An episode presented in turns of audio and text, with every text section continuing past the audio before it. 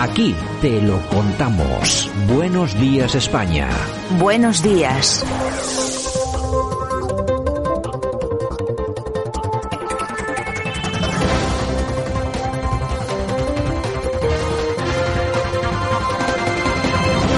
nosotros ya estamos en la portada de este 5 de enero 2022, una portada en la que vamos a tratar de, bueno, analizar las últimas noticias, por lo menos las más importantes ocurridas en cualquier parte del planeta. Lo hacemos como siempre con nuestro buen amigo, el profesor Sergio Fernández Riquelme. Don Sergio, ¿qué tal? Buenos días.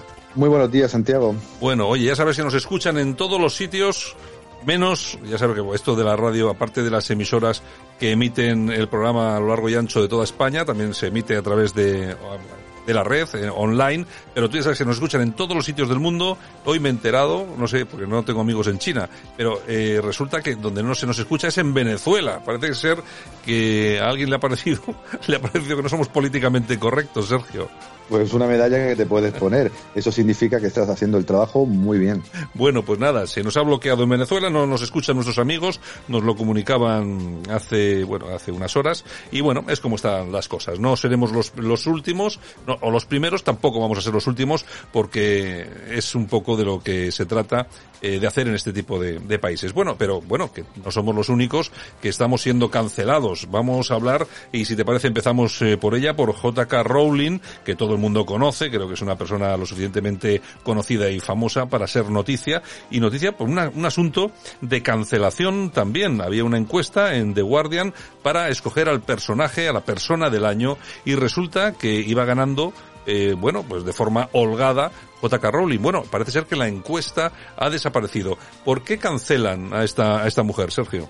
Ya lo decía Giuseppe Mazzini, uno de los impulsores de la unificación italiana. El mundo no es un espectáculo, es un campo de batalla e incluso las democracias pues se defienden supuestamente a sí mismas. Los que mandan en los países democráticos, tanto a nivel político, cultural como social, utilizan los instrumentos, eh, instrumentos que tienen a su disposición para cancelar, censurar, perseguir eh, a los enemigos, a los contrarios, a, a los adversarios. Y J.K. Rowling, pues eh, dentro de su libertad de expresión, pues se ha posicionado siempre en contra pues de las teorías transgénero, del transhumanismo, del lobby LGTBHI y eso pues le, le, está costando pues que no la inviten a, a los homenajes de, de, Harry Potter, a que la intenten eh, quitar sus libros de las librerías y ahora pues algo surrealista, ¿no? Que The Guardian pues lanza una encuesta para elegir a al personaje del año, al hombre o la mujer del año y cuando va ganando no es que manipulen ya eh, la encuesta, sino que directamente la quitan, ¿no?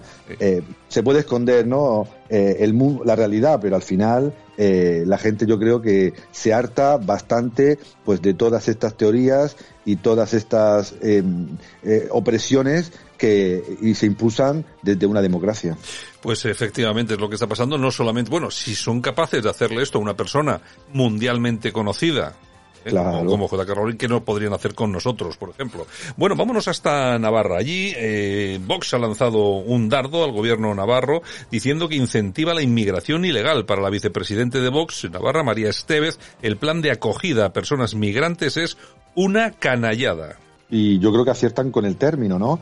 Eh, en esta realidad que estamos viviendo, en este siglo XXI global y complejo, la inmigración es un campo de batalla porque no se controla, porque se crean graves conflictos internos, porque afectan a la seguridad de las personas nativas y de las personas que han venido legalmente y Vox lo ha señalado muy claramente, ¿no? Que el plan de acogida de personas migrantes presentado por el gobierno eh, de Navarra es una canallada porque eh, favorece eh, la inmigración ilegal además crea pues una serie de ayudas que son muy beneficiosas y que posiblemente van a crear el efecto eh, llamada y que además vulnera directamente la ley de extranjería, porque solamente en España puede ser reconocida, integrada y asimilada una inmigración que sea legal, ordenada y con voluntad de integrarse, ¿no? Por desgracia, la inmigración que debería ser un beneficio para los países se está convirtiendo en un conflicto para la ciudadanía.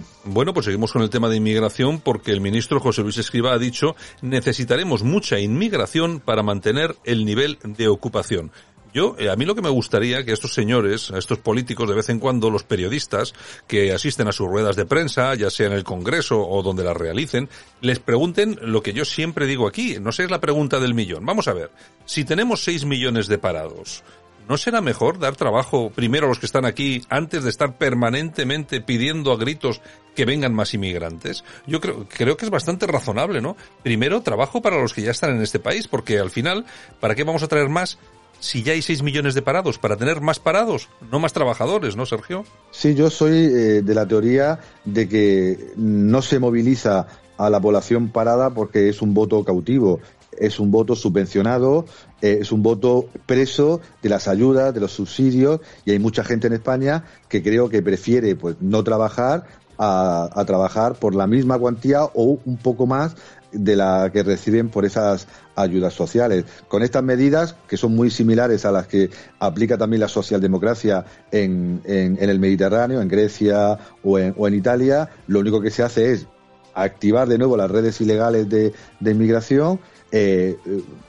perpetuar los trabajos basura, porque al final estas personas van a venir a trabajar en los trabajos que no queremos hacer eh, los españoles y además mandar un claro mensaje a los jóvenes españoles. No tengáis familia, no eh, os juntéis como pareja, porque realmente no vais a tener ningún tipo de ayuda ni ningún tipo de perspectiva para poder tener hijos y así ayudar a la demografía patria, ¿no? Una medida, pues, que es surrealista, pero que parece necesaria para los gobiernos que tenemos en nuestro entorno. Bueno, y si te parece, seguimos hablando de inmigración. En esta ocasión damos un salto, nos vamos hasta Italia, porque allí varios círculos católicos han sugerido poner condiciones a la inmigración eh, musulmana. Hay dos partidos que también han pedido que se restrinja la entrada de estas personas migrantes. Claro, es una batalla directamente contra el Vaticano, porque creo que hay una gran desconexión, una gran desconexión entre los fieles católicos y, el Papa Francisco, ¿no? Un Papa Francisco más preso,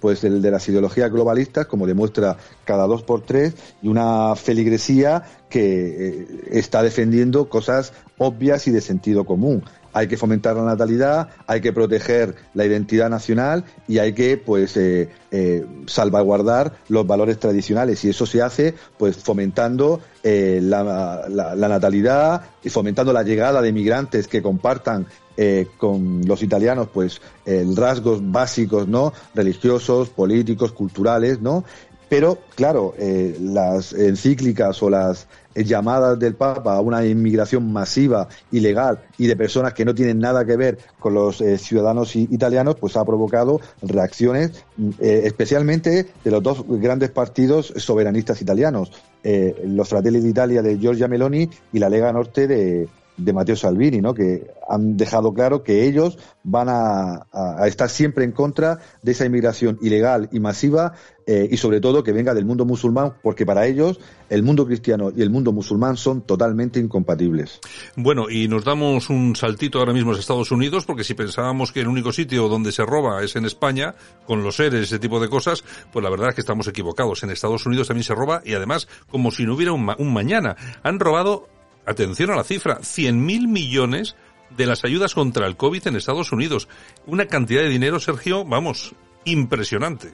Sí, la batalla por los recursos, la batalla por la supervivencia, como ha eh, anunciado, ha puesto en, circulación, pues tanto Associated Press como la CNBC, eh, eh, Roy Dodson, el, responsable del Departamento de Trabajo y de la Administración de Pequeñas Empresas, pues ha señalado que casi 100.000 millones de dólares han sido eh, sustraídos por empresas y por particulares de las ayudas que iban al COVID, lo que está demostrando que la soñada recuperación de Biden pues no se está produciendo y que todo el mundo está intentando sobrevivir en Estados Unidos eh, pues de una manera pues eh, ilegal, fraudulenta o básicamente pues intentando pues sacar la cabeza lo antes posible. Eso significa que la administración demócrata no controla los fondos, no controla las personas que tienen acceso al mismo, pero eh, se indica por lo menos que el servicio secreto ha devuelto pues 2.300 millones de dólares